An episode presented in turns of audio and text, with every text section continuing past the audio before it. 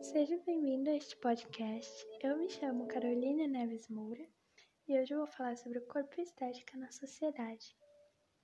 O padrão de beleza virou alvo de debate recentemente, seja em entrevistas, podcasts e principalmente em redes sociais, que vai ser o nosso ponto crucial nessa prosa. A sociedade está em um looping de comparação quando a pauta é mídia social. Notoriamente, o corpo perfeito está longe de existir, mas isso se torna uma informação tanto quanto irrelevante quando tem diversas influenciadoras induzindo as pessoas a tomarem remédios para conseguirem ser belas na visão da sociedade. O padrão de beleza está incluso em nossa sociedade desde o princípio. A graciosidade foi se modificando conforme a pressão estética foi se aprimorando e, logicamente, as cirurgias de alto risco foram sendo criadas. A música Pretty Hurts da Beyoncé tem uma parte que diz: O que você veste é tudo que importa. Essa frase se faz muito presente em nossa vivência, já que a beleza externa é a primeira que julgamos e muitas das vezes a única. Isso afeta muitas pessoas gordas, negras, indígenas, transgêneros pessoas com deficiência, que não se encaixam no modelo de perfeição. O padrão de beleza causa objetificação e desqualificação da mulher. Uma das formas de mudar essa realidade citada é melhorar a educação e sempre mostrar para as crianças e adolescentes a diversidade de uma forma natural e bonita.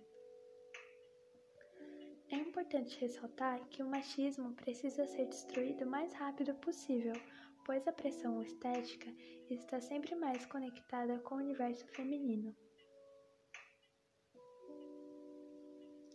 Lembrando que o Brasil é um país com mais diversidade no mundo, sendo assim, impor algum padrão está fora de cogitação.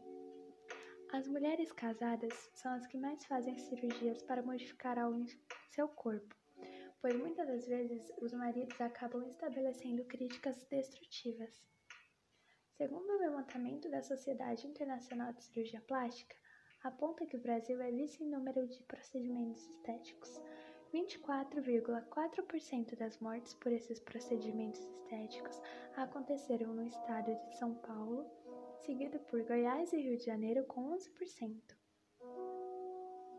O interessante é que, mesmo habituadas a viver com pessoas diferentes, nós ainda tentamos ditar o que é certo o que é errado, o que é bonito e o que não é. Podemos diminuir a taxa de mortes por procedimentos estéticos encorajando as pessoas através da arte.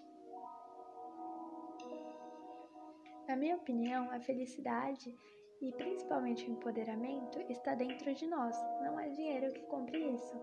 E tem uma frase do Benjamin Franklin que diz o seguinte: Quem se apaixona por si mesmo não tem rivais.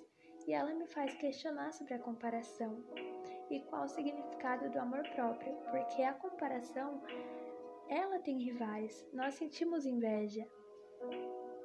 Então eu concluo essa esse podcast, na verdade, né, essa gravação, dizendo e deixando uma possível reflexão com a frase da Clarice Lispector: Tenho meus limites e o primeiro deles é o meu amor próprio. Muito obrigada para quem ouviu até aqui. Fico muito lisonjeada de ter gravado esse podcast. Um beijo.